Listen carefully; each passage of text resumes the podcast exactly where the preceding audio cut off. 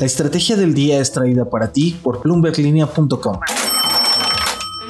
Muy buenos días. Les tengo una pregunta que vamos a resolver juntos. Tiene que ver con el precio real que estaríamos pagando por la gasolina de no haber los estímulos que aplica el presidente López Obrador. También Revlon, ya por fin sabemos que es oficial, se acoge al capítulo 11 de bancarrota en Estados Unidos y el CEO de DHL Supply Chain dice que ya no veremos igual a las cadenas de suministro. ¿De qué estamos hablando?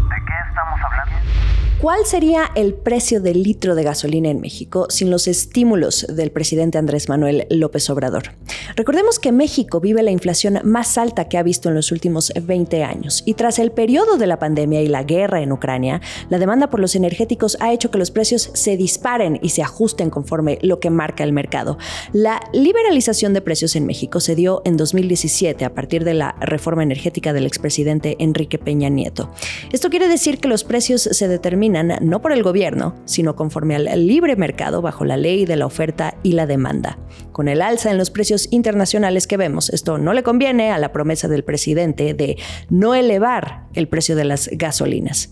El gobierno, como hemos visto las últimas 14 semanas, comenzó a aplicar estímulos fiscales al precio de la gasolina, mejor conocidos por todos como los subsidios a la magna, la premium y al diésel.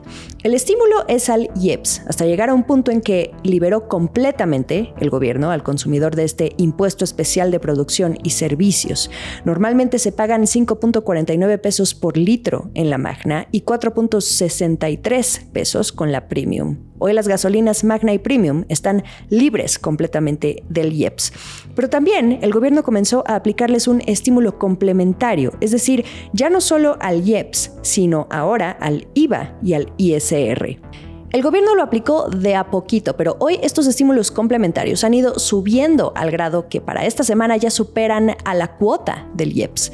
en Flores, quien reporta de Economía y Gobierno para Bloomberg Línea, encontró en los reportes semanales que el apoyo para la Magna es de 6.90 pesos por litro y de 7.2 pesos por litro para la Premium mucho más altos a los estímulos complementarios que la cuota del IEPS. Estos números revelan el empeño del gobierno con tal de mantener la promesa del presidente, con todo y que esto también signifique cobrar menos o dejar de cobrar en su totalidad esos impuestos, sin importar una menor recaudación de hecho, ya tenemos el impacto. El gobierno ya perdió casi 100 mil millones de pesos entre enero y mayo con tal de evitar los gasolinazos y un golpe a la cartera de los mexicanos. Para que se den una idea, este monto ya supera el presupuesto aprobado para el programa de atención a la salud y medicamentos para todo este año, que va dirigido a las personas que no tienen seguridad social. Ese presupuesto es de 77 mil millones de pesos. En abril, Raquel Buenrostro, la jefa del SAT, dijo que estos estímulos le van a costar al erario entre 350 mil y 400 mil millones de pesos al cierre de este año. Al gobierno, sin embargo, algo le tranquiliza al afirmar que sin estos estímulos a las gasolinas, la inflación en México no sería de 7.65% como la vemos hoy, sino de 10%. Esto es el dato del día.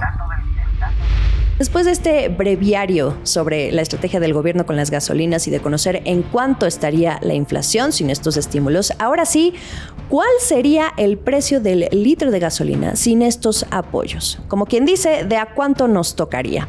Tomando en cuenta los precios del domingo 12 de junio, el precio de la Magna era de 21.73 pesos por litro sin el estímulo al IEPS y el complementario, estaríamos pagando 34.12 pesos por litro, es decir, un 36% más. Ese sería el precio real de un litro de gasolina en caso de que no hubiera ningún tipo de estímulo o subsidio.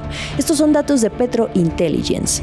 En el caso de la Premium, el precio es de 23.77 pesos por litro y sin el estímulo, el precio real sería de 35.43 pesos por litro, es decir, un 33% más. En otras noticias. El lunes les platicaba de la caída histórica de las acciones de Revlon ante un posible anuncio de acogerse al capítulo 11 de la ley de quiebras en Estados Unidos. Bueno, pues sí sucedió. Revlon lo hizo oficial. Esta compañía con 90 años de existencia, que comenzó vendiendo barnices de uñas en la época de la Gran Depresión, argumenta que la crisis en las cadenas de suministro en el mundo fue el punto de inflexión para esta empresa. Hoy con una pila de deudas, con todo y que ha intentado aprovechar esta nueva forma de vender cosméticos a través de los influencers en redes sociales como TikTok. Por ejemplo, esta ha sido una estrategia muy exitosa para competidores como L'Oreal o Estee Lauder.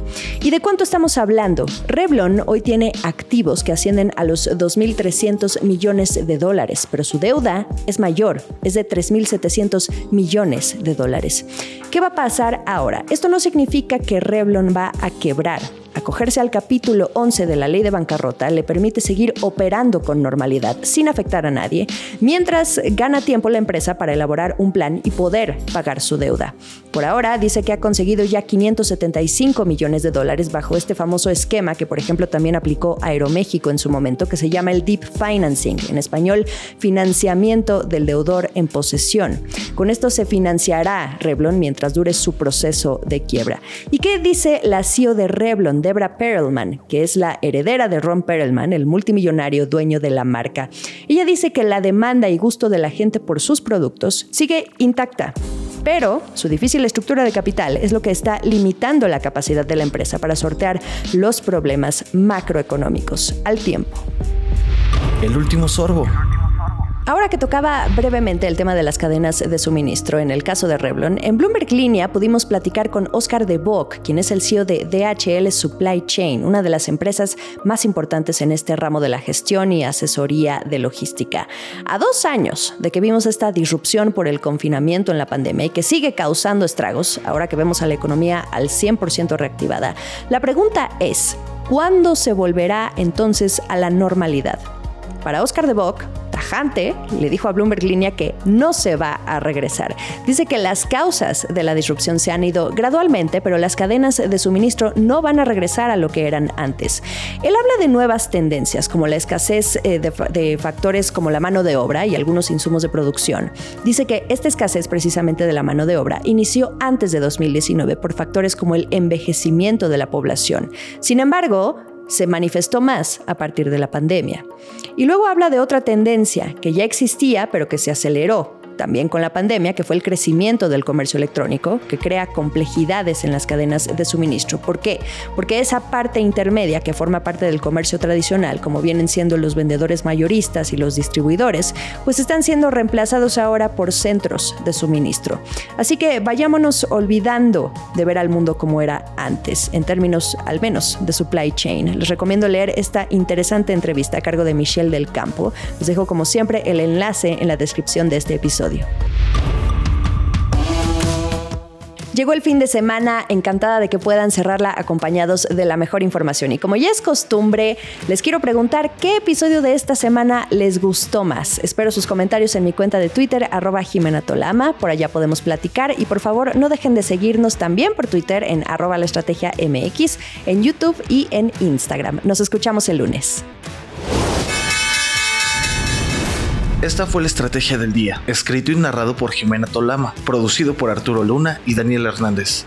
Que tengas un día muy productivo.